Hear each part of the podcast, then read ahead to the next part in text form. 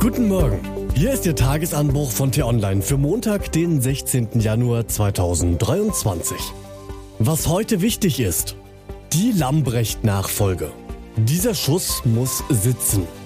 Geschrieben von der politischen Reporterin Annika Leistner und am Mikrofon bin heute ich, Til Schewitz. Hi.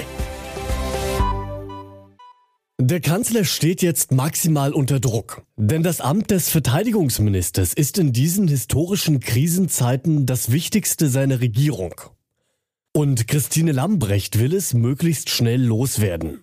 Weil die Nachricht seit Freitagabend kursiert und von niemandem dementiert wurde, dürfte es jetzt schnell gehen mit dem Wechsel. Der ARD zufolge will Lambrecht schon heute Morgen zurücktreten, womöglich gar nur mit einem schriftlichen Statement. Ein Nachfolger drängte sich am Wochenende aber noch nicht auf. Das erstaunt, denn Lambrechts Schritt kommt nicht überraschend. Kein Minister der Ampel lieferte so zuverlässig Negativschlagzeilen wie sie. Sei es ihr bizarr anmutendes Silvestervideo, der Truppenbesuch im Wüstensand von Mali auf hohen Absätzen oder das Foto vom Helikopterflug mit ihrem Sohn. All das sorgte in der Öffentlichkeit regelmäßig für Kopfschütteln. Damit muss und wird jetzt Schluss sein. Denn Putin führt einen Krieg gegen die Ukraine und damit gegen das demokratische Europa. Vor allem Länder in Osteuropa fürchten, das nächste Opfer des Moskauer Autokraten werden zu können. Sie rüsten auf. Und auch die NATO fordert von Deutschland mehr ein als Sonntagsreden. Die Bundesregierung muss liefern. Für die Partner, für die eigene Sicherheit, vor allem aber für die eigenen Soldaten. Es braucht als Verteidigungsminister nun jemanden, der die zusätzlichen Milliarden gezielt investiert, der anpacken und tatsächlich verändern will, der vor Konflikten nicht zurückschreckt und sich sicher auf dem internationalen Parkett bewegt. Bei der Wahl des Nachfolgers muss Scholz sich von Paritäts- und Proporzüberlegungen unabhängig machen. Die Ernennung des nächsten Ministers muss der lang ersehnte Tag X sein. Der Startschuss für eine hellere Zukunft der Truppe. Ob dem Kanzler eine solche Wahl gelingt, das ist noch unklar. Denn auf der Liste der Kandidaten, die öffentlich gehandelt werden, findet sich zu jedem Namen mindestens ein entscheidender Nachteil. Eva Högel ist seit 2020 Werbeauftragte. Sie hat sich in kurzer Zeit gut eingearbeitet und weiß, wo den Soldaten die Schuhe am meisten drücken. Högel war allerdings auch schon bei der Bildung der Ampel eine Anwärterin. Offenbar traute Scholz ihr den Job damals nicht zu.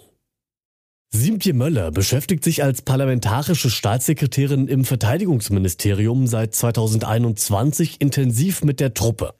Ob sie allerdings auch als Chefin des schwierigen Ressorts insgesamt bestehen kann, ist offen. Kanzleramtsminister Wolfgang Schmidt hingegen ist Scholz engster Vertrauter. Er braucht ihn, um die fragile Koalition zusammenzuhalten. Sein Wechsel an die Spitze eines Fachressorts ist deswegen unwahrscheinlich. Lars Klingbeil kennt sich mit Sicherheitspolitik aus. Ob er den für ihn attraktiven Posten des SPD-Chefs aber für den riskanteren Job als Verteidigungsminister aufgeben würde, ist fraglich. Dann bleibt noch Arbeitsminister Hubertus Heil, der in seinem Ressort konstant saubere Arbeit abliefert. Deswegen trauen ihm viele auch das schwierige Verteidigungsressort zu. Allerdings ist Heil fachfremd, er müsste sich zunächst erstmal einarbeiten.